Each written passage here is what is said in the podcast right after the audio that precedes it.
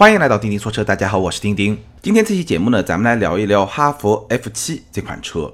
那 F 七呢，上市已经有一段时间了，不是一款特别新的车，它在市场上的表现一直都很好，月销基本上都在一万辆左右。那不久之前呢，我正好有机会，不算特别深度，比较简单的试驾了这款车。今天呢，跟大家好好的分享一下我对这款车的想法。那长城呢，咱们聊的一直来说不是很多。我记得一年多之前咱们聊过 VV 五这款车，也是长城旗下一个高端品牌魏的一款紧凑型的 SUV。那今天的 F 七呢，是长城旗下哈弗品牌的紧凑型的 SUV。所以呢，我在今天的节目里面也会在某些地方把这两款车参照起来一起来说。那咱们在具体聊哈弗 F 七这款车，我实际的试驾体验和我对这款产品的想法之前呢，我觉得咱们还是要先聊一聊哈弗 F 七这款产品，它在长城体系，包括在整个市场上的定位，它对长城汽车的意义以及它的市场表现，把这些基本面先说清楚了，然后再来聊这款车的实际的试驾感受。那首先从定位的角度来说呢，F 七应该算是一款 A 加级的 SUV。你可以把它看作是一个紧凑型的 SUV，但是它的体型其实会比标准的紧凑型 SUV 要更大。F7 的车长是四六二零毫米，超过了四米六；轴距是二七二五毫米，超过了两米七。那这么一个体型，相比于比如说长城的哈弗 H 六，包括魏 VV 五，我们之前聊的，包括吉利的博越，包括本田的 CRV，这些标准尺寸的紧凑型 SUV 都是要更大的。所以从这个角度来说呢，你可以把它看作是一个 A 加级的 SUV。但从价格的角度来说呢，它其实还基本上是一个比较标准的中国品牌的紧凑型的 SUV 这么一个价位区间。我们待会儿去说。那从风格的角度来说呢，哈弗 F 七和哈弗 H 六其实这两个车型的差别还是非常明显的。整个的 F 系列基本上都会走一个偏运动、偏个性、偏时尚的这么一个风格。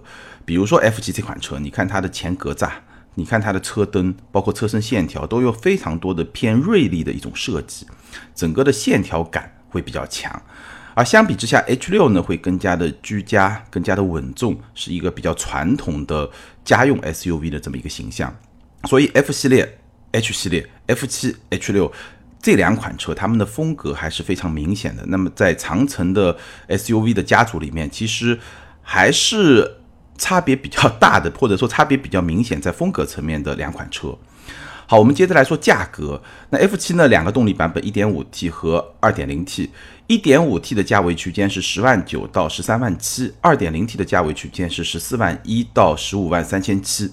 那这个价格区间大概是一个什么概念呢？我们横比一下，大概啊，只能说大概，因为配置不同，你没有办法简单的说它比谁贵多少，它比谁便宜多少，这个没有办法简单的得出这么一个结论，只能说大概。大概来说呢，它比 H 六会贵五千到一万，大几千，大概是这么一个价格区间。然后它会比 VV 五呢便宜一万到两万，比吉利的星越呢会便宜一万五到两万五，大概是这么一个价格区间，大家能够去定位它的这么一个产品的定位。会比 H 六更贵，因为它会偏运动一个风格嘛，这个也是市场上一个比较常见的状态，对吧？偏运动取向的车型会稍微贵那么一点点。然后呢，它比自身的高端品牌 VV 五，包括它比吉利的用了 CMA 平台，也算是一个比较高端的车型，星越呢都要会更便宜一点，大概是这么一个市场的价格区间的定位。好，说清楚了它的定位。第二点需要简单说一下的，就是。F 七这款车对于长城的意义其实还是非常大的。首先呢，F 系列、H 系列，对吧？两个风格分开了以后呢，去抢占更大的市场空间，这个当然是很自然。第二呢，这款车很重要，它是一款全球车型。相信大家也看到新闻了，F 七会在俄罗斯生产，它在俄罗斯是有一个工厂的。那俄罗斯生产的 F 七呢，除了会在俄罗斯卖之外，还有可能进入到像中东啊、东欧啊这些市场。所以呢，F 七从这个角度来说，它是一款全球车型，它对于长城的意义也是比较重大的。那这款车的市场表现呢？月销基本上在一万左右，好的时候到过一万四、一万五，稍微差一点的时候也有七八千。所以呢，从这个角度来说呢，我觉得 F 七应该说是哈弗的一个顶梁柱的车型，当然不是最大的顶梁柱，最大顶梁柱肯定是 H 六嘛。但是 F 七也是一款非常非常重要的车型。我们看到一到八月，长城这家车企它的销量是六十二万四千辆，同比增长了百分之五点七九，这个很难得啊，因为。整个的车市，二零一九年的车市，它同比是处于一个下滑的阶段。那长城逆势上涨，我觉得 F 七就是一个非常重要的功劳型的车型，就是一个有功劳的一个车型。因为我们看到同期 H 六虽然仍然稳居中国 SUV 市场的头把交椅，仍然是老大，但是它其实是下滑的。同样在紧凑型的 SUV 市场，比如说 VV 五，它也是下滑的。VV 五我记得最好的时候可能月销有大几千。六七千、七八千这么一个水平，但是到了今年，基本上是稳定在一千到两千这么一个水平，其实下滑是非常非常明显的。那 F 七其实，在紧凑型 SUV 市场是可以说是补足了 H 六和 VV 五下滑的这些幅度。应该说功劳是非常非常大的，所以这款车无论是在市场的意义，还是在全球化的意义，还是说产品定位的意义，对于哈弗来说都是非常重要的一款车型。而且这款车型在市场终端的表现确实也相当的不错。所以呢，我开了这款车以后，跟大家分享一下我对这款产品的一些看法，主要是从产品的层面。简单来说吧，我概括了这款车三个最大的亮点和三个最大的槽点，可以跟大家分享一下。三个最大的亮点，第一个呢，就这款车我刚刚说了，真的很大，车长达到了四六二零，轴距二七二五。这个首先从绝对的数字上来说，确实在同级里面是比较大的。那大的好处显而易见，首先这个车大了以后存在感就会更大，然后呢。对于用户来说，你就会觉得买了一辆更大的车嘛，就会觉得更值，对吧？所以这个我觉得还是它一个非常显而易见的一个亮点。从空间的实际表现来说呢，腿部空间以我的身高一米七七，前排调整好以后，后排差不多两拳半，这个表现跟 CRV 差不多。那 CRV 在此前一期节目里面我也说过，CRV 的车内的空间在紧凑型的 SUV 里面表现是非常突出的。F7 基本上跟 CRV 差不多，腿部空间两拳半，头部空间呢以我的身高差不多有两指，不算是特别好的表现，但是呢也还不错，对吧？一个比较正常的表现。然后它的车厢的地板是全平的。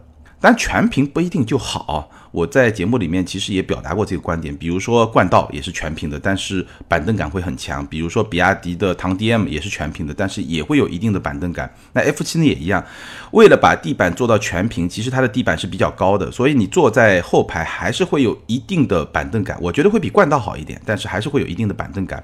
不过好在这辆车我刚刚说了，因为它的腿部空间非常的充裕，所以呢你可以把腿往前伸一点。这样的话呢，就能够让自己的腿呢完全的贴合在这个座椅的椅面上，所以呢，坐姿还是可以找到一个比较舒适的这么一个坐姿的。靠背的角度是可调的，而且整个座椅是比较软的，所以后排的乘坐舒适性是不错的。只不过呢。后备箱的空间还是比较一般，所以我感觉上它这个车啊，它车长它比较长的轴距，更多的空间其实都用在了后排上，所以后备箱还是一个标准的紧凑型 SUV 的这么一个后备箱。这是这辆车的第一个亮点，就是它大，看上去大，而且实际也大，所以这个车呢存在感还是会比较强，实用的空间也是不错的。第二点。亮点呢，就是这辆车的配置还是比较高，性价比也是比较高。那我试的这款车呢是 2.0T 的两驱，官价是十四万三，然后终端呢我看了一下，差不多也有几千块钱的优惠，所以裸车价呢差不多十三万多，然后落地呢可能十五万左右吧，这么一个价格。那这么一个价格的车，这么大的一个 SUV，其实它的内饰用了大量的皮革，用了大量的针缝线，而且整个内饰啊，你的感觉还是有设计感的。整个中控台会向驾驶者稍微有一些倾斜，包括。平底的方向盘，然后它车门上这些皮革的装饰，还有一些缝线，哎，包括一些镀铬的金属的饰条，整体的设计感还是很强的。当然都是革啊，不是皮。其实我们统称叫皮革，但主要还是一些革，不是真皮了。这个是肯定的，这个价位不可能有真皮嘛，对吧？但整体的设计感和内饰的品质感还是有一些的。这个车，再说配置，十四万三这么大一个 SUV，全 LED 大灯。ACC 的自适应巡航，三百六十度的全景影像，九英寸的触控屏，手机无线充电，车联网，自然语音控制，这个配置水平还是相当高的。但我顺便说一下这个自然语音控制啊，它的自然语音控制呢，我觉得表现还行，但不是最好，就不是现在市场上一个最出色的一流的水平，可以算是一个二流或者准一流吧。但整体表现还可以，这是第二个亮点，配置和性价比。那第三个亮点呢，就是这款车它的动力系统。表现是有明显的进步的，但我仅限于 2.0T 加上七档双离合这么一个动力系统，1.5T 没开过不敢说。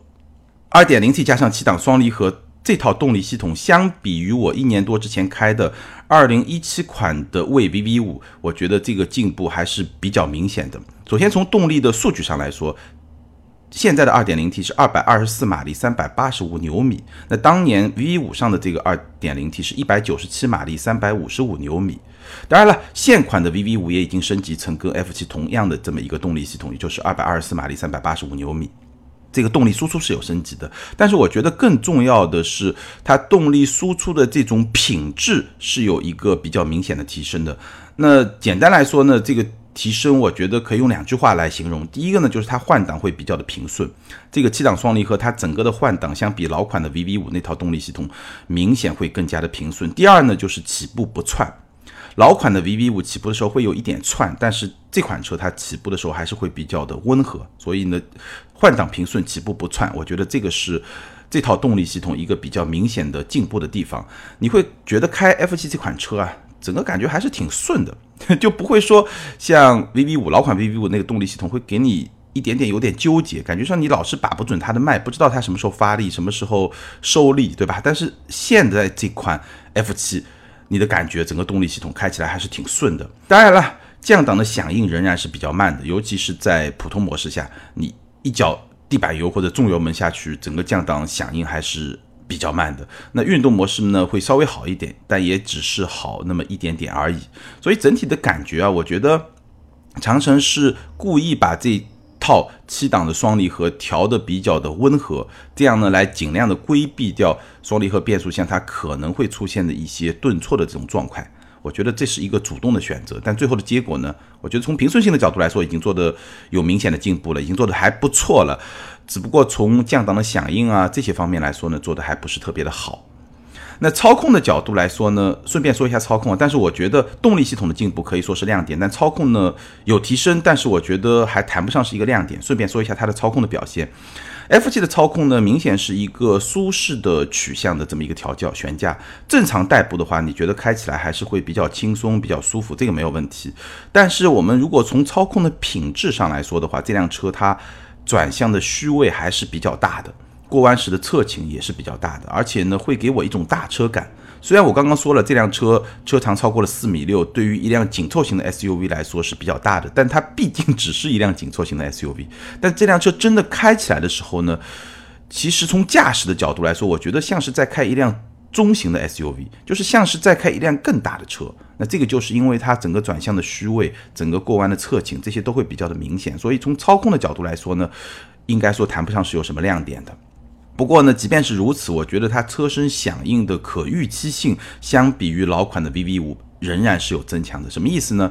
就老款 VV 五，你在转向的过程中，它会有一些突兀的感觉，就是你打多少方向，你可能不太确定它什么时候给你一个响应，或者说它是不是精准的按照你这个转向的角度来给你一个响应，会有那么一点点突兀的感觉。但是 F 七虽然它响应比较慢，侧倾比较大，但是呢。稍微慢一点，这个响应还是会有，而且这个响应是在你预期的范围之内的这么一个响应，就这个一致性还是会比较好。虽然比较慢，但是是一致的，大概是这么一种表现吧。所以我觉得动力的系统的进步，我觉得算是 F 七的一个亮点，因为原来是一个不是做的特别好的地方，现在呢做的应该说是还不错的。只不过操控呢也有进步，但进步呢就没有那么的明显。好，所以说 F 七这辆车我开下来三个亮点，第一个呢它确实大，第二个呢。性价比配置确实高，第三个呢，动力系统还是有一个比较明显的进步，所以大概就是这么一个情况吧。槽点呢，我大概也挑了三个，跟大家重点分享一下。首先呢，这辆车啊，我觉得人机工程学有些方面做的仍然不是特别的好。举一个最重要的例子，就是这辆车的坐姿。这辆车在驾驶席上其实很难找到一个非常非常舒适的坐姿，有两个小问题。第一个问题呢，它的方向盘是四向调节，前后左右都可调，但是前后调节的幅度是比较小的。所以如果你是跟我身材差不多一米七七这么一个身材的驾驶者的话，你就会被迫坐的离车头比较近。什么意思呢？因为它方向盘前后调节的幅度比较小，整体是比较靠前的。那你为了让自己的驾驶姿势比较正常的话，你就会坐的比较近。但坐的近了以后，造成的结果呢，就是你整个的坐姿会比较的憋屈，你的脚离油门踏板、刹车踏板就会同样比较近，这样就会比较的憋屈。所以这个驾驶姿势是不舒服的。那第二个小问题是什么呢？它的刹车踏板会明显高出油门踏板，这个落差会相对比较大。那对我来说呢，这个问题还不是很大。但是如果你是一个女生，比如说我们有位女同事，身高一米六三，就身材比较娇小的女生，这个时候她可能脚也比较小，这个时候呢，她会就明显觉得这个落差太大，所以在这个两块踏板里面做转移的时候就会不太舒服。那对他来说，方向盘靠前不是问题，但是这个油门踏板又会是问题。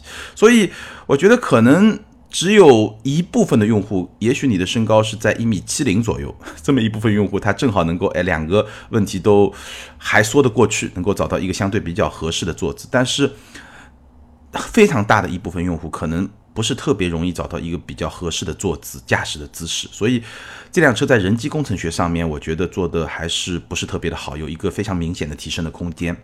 这是第一个比较明显的槽点。第二个呢，也是比较明显的槽点，就是这辆车的自动启停功能啊，会比较的奇怪。什么叫比较的奇怪呢？就是如果你开了自动启停之后。然后你的起步的时候油门稍微大一点，如果你轻点油门，这个自动启停解除还 OK，虽然解除的也比较慢，但是还能够接受。但是如果你油门稍微大一点，你就会觉得有一个明显的拖拽感。什么意思呢？就是说我的感觉啊，就它这个自动启停系统工作的周期会非常长，它可能要差不多一秒钟的时间才能够完成一个彻底的启动。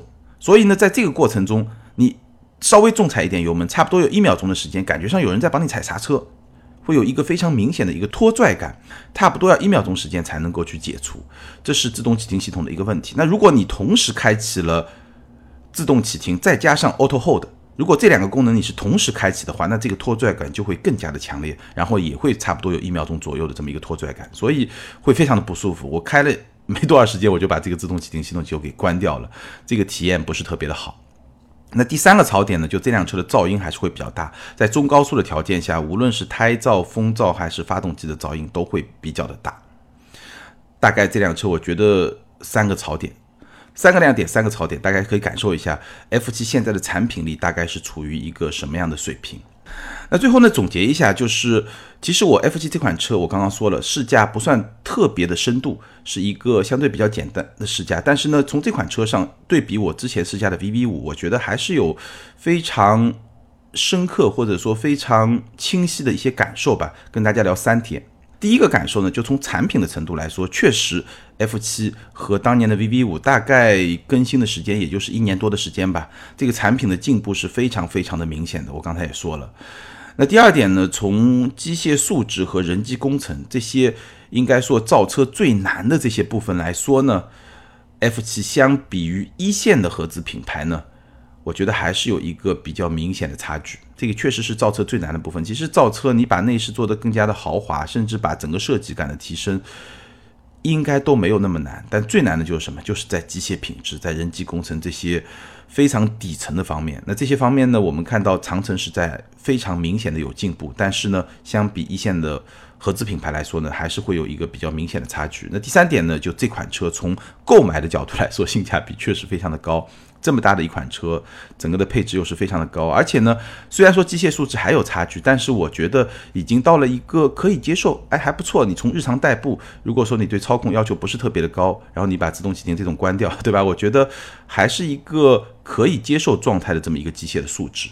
所以这款车整体上来说，我觉得可以给一个中上的评价，应该是没有问题的。那第二个问题呢，就是说这款车到底值不值得买？对于值不值得买来说呢，我觉得关键在什么点呢？就是还是你要理解自己的需求，看你想要买啥，对吧？如果你就是想要买一辆比较大的车，你希望有一个比较好的配置，然后整个的内饰呢，在同价位里面也是一个比较有质感的内饰，比较有设计感的内饰，然后动力呢，整个开起来感觉也 OK。如果你是这么一个需求，你对整体的操控的品质这些方面呢，没有那么多的讲究，没有那么多的追求，那 OK，这个车 OK，对吧？因为毕竟这么一个价位，又是这么大、这么多配置的一个车，要面面俱到也不可能做得到嘛，对吧？如果是一个合资品牌的这么一个级别的车，那可能价格就会到至少至少得贵个四五万块钱，这个是肯定要有的。但反过来说，如果说你真的对三大件、对机械素质、对操控的这种感受非常的敏感，你觉得这方面要求很高，那我觉得 F 七还是会有那么一点点差距，所以。大家可以自己去对照我说的三个亮点、三个槽点。如果你自己要去 4S 店试驾，那我觉得重点就关注那三个槽点。你觉得，哎，这个是不是你能够接受的一种状态？那但非常遗憾的呢是，这次没有体验到 1.5T 的车型，因为我相信 1.5T 可能才会是 F7 的一个主销车型。那如果咱们听友里面有开过 1.5T F7 的，或者说你自己就是 1.5T 这个车型的车主，欢迎在评论区跟大家分享一下这个 1.5T 的这个动力系统表现怎么样。其实我也特别关心，因为 2.0T 的进步是非常明显的，包括几档双离合整套动力系统的匹配。那 1.5T 会怎么样呢？欢迎大家在评论区跟大家分享一下。如果说有车主朋友的话。那第三点呢，跟大家聊一下，就是长城的策略。其实从 F7 这款车上，我们可以非常清晰的看到长城汽车在二零一九年整个车市下滑的这么一个状态下的一种战略的选择。简单来说呢，就是保量、保市场份额。为了保量、保市场份额，长城做了几个最显而易见的动作。第一呢，就加快产品更新的节奏。其实除了 F7，除了 F 系列，包括 H6，包括这些车型。它换代肯定没有那么快，对吧？但是它做非常怎么说呢？就年度款，就是这种小幅的改进升级，这些动作还是非常非常的多。那这些动作的同时呢，就提升性价比，对吧？通过增加一些配置，或者说终端的价格稍微往下调一调，也有官降，对吧？通过这些动作呢，来提升产品的性价比。所以长城，我觉得是在这一波车市从一个增量市场到一个存量市场，甚至小幅下滑的这一波中。对于保量、保市场份额这个战略执行的最坚决的这么一个车厂之一吧，至少是这么一个车厂之一。那这个策略呢，至少暂时来看是对的。有两个证据，第一个呢，它确实它的销量在增长，大盘在下滑，它的销量在增长，说明什么？说明它的市场份额也在增长，这个是肯定的，对吧？这第一，从实际结果上来说，它的目标是达到了。那第二个非常好的证据，我们现在看到越来越多的车厂在加入长城的这么一个战略。也就是说，无论是自主品牌、中国品牌还是合资品牌，越来越多的车厂都在加入这么一个保量、保市场份额的这么一场战争。所以，整个的终端的价格是在往下走。然后呢，大家都觉得保量和保市场份额是一件非常重要的事情。那如果说大家都这么做了，那你先做的那一家肯定是会占据一个相对比较优势的地位。所以。二零一九可以说是中国车市的一个新常态。那这个常态呢，其实是从二零一八年的下半年开始的，到二零一九，我相信未来的两年和三年都会是这么一个常态。中国的汽车市场必须从一个增量市场切换到一个存量市场。那存量市场会有存量市场的逻辑。其实从长城、从 F 七 这些车型上，我们已经能够隐隐约约的看到了一些逻辑的线索。那这个话题呢，有机会会专门做一期节目来跟大家聊我对未来两到三年中国汽车市场走势的一些看法。好，关于哈弗 F 七这款车，咱们今天就聊到这儿。那你对这款车有什么样的看法，或者说你有什么样的亲身的体验的经验，尤其是 1.5T 车型，欢迎大家在评论区留言，跟更多的听友和钉钉来进行分享。还是那句老话，留言和评论永远都是对主播最大的支持。好，我们来看上一期节目的听友留言。上一期节目咱们聊的是奔驰 G L E，点赞最多的是这条留言，ID 是面海随风。这位听友他说，现在 S U V 定价还是越级的存在，想请教丁丁，是不是 S U V 的成本真的比轿车高一个级别，还是成本差不多，S U V 利润高于轿车？这样的话，同样的金额，是不是买轿车性价比会更高？毫无疑问，确实 S U V 的成本会比同级别的轿车稍微高一点，但绝对绝对没有到高一个级别的水平。所以说呢，它们成本有差异，但差异不大，而价格的差异明显会大于成本的差异。这就是说，SUV 的利润高于轿车，这是毫无疑问的。所以你说的对，同样的金额买轿车的性价比会比 SUV 更高。好，下一位听友，ID 是幺三六九二零七。G O F B，这位听友他说：“丁丁老师好，咨询一个选车的问题。前期看了很多的 S U V，也从你的节目里收获了很多有益的思路。比如差点图便宜下手了国五的三点零 T 低配 Q 七，正好听到有一期节目里你讲，一辆车如果是五六年前的设计，那么开了五六年之后就变成十年前的设计了，果断放弃。现在基本锁定两个车型，宝马 X 五的三点零低配 Q 八，主要想问大约什么时候会降价？”我理解市场很难预测，主要想问，按照历史经验，以前几代的经验，大概多久会降一些？完全没有优惠下不去手，或者说到明年六月前，我指标到期的时间，地点是北京，何时入手会比较的划算？那就像你说的。市场是很难预测的，尤其是进口车的价格会更加难预测。如果这辆车是在国内生产，包括奔驰、宝马、奥迪这些在中国本土生产的车型，其实它的价格走势是比较好预测的，因为你已经在本地生产了以后，你的成本就在那儿，对吧？你的生产线就在那儿，成本就在那儿，所以你是一定要达到一定的销量来分摊这些成本的。这个时候就比较好预测，但进口车就比较难预测，因为不太能够确定厂家的。销量的预期和它利润的目标，这些其实都不太确定。厂家如果保守一点，对吧？它可以进口的少一点，保利润，对吧？不要追求销量，比如说雷克萨斯，所以它这个价格就会比较坚挺。那如果说厂家还是希望有比较大的量，对吧？对利润的要求没那么高，那它终端的价格就会折扣就会比较大，所以不是特别的好预测。但是呢，你的这个情况，明年六月指标到期，那我还是建议你等到年后再来看这个车会更好一点，因为我觉得这两个车降价的可能性还是比较大的。因为我们知道叉五一直以来都是进口量非常大的一款 SUV，我记得好像是应该是销量最大的进口车吧，就进口车这么一个层面来说，所以我相信中国市场的销量对于叉五的全球销量还是非常重要的一部分。那既然这样，它需要追求一定的销量，我相信还是会有一定的折扣的空间。只不过呢，有一个不太好的问题是什么呢？就是你选的是三点零 T，这个就。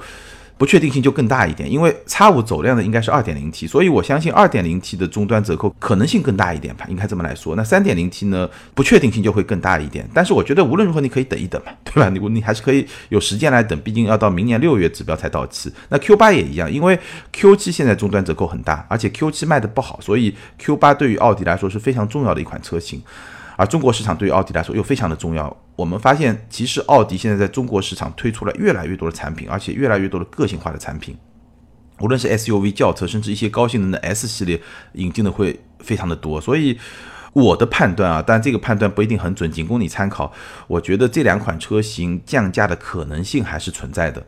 那无论如何，你既然是明年六月到期，可以等一等。等一等，多过几个月，毕竟这个降价可能性会更大一点。那如果真的到了明年三月，对吧？你只剩下三个月了，这个时候你再去终端看一看，如果是在这个价格可能优惠的幅度不是很大，那你也只能认了。从现在的节奏上来说，可以稍微的等一等。好，感谢所有听友的留言，也欢迎这两位听友把你们的联系方式通过个人微信号全拼的钉钉小马甲留给我，你们将获得的是由途虎养车网赞助的美孚一号金。点系列保养的体验券价值四百五十元，那么具体的领奖方式可以参考咱们每期节目的简介。好，更多精彩内容欢迎关注我们的微信订阅号“钉钉说车”，在那里你可以看到我们更新越来越多的视频节目，也欢迎你通过新浪微博钉钉说的钉钉跟我进行互动和交流。好，感谢大家的支持和陪伴，咱们今天就聊到这儿，周四接着聊，拜拜。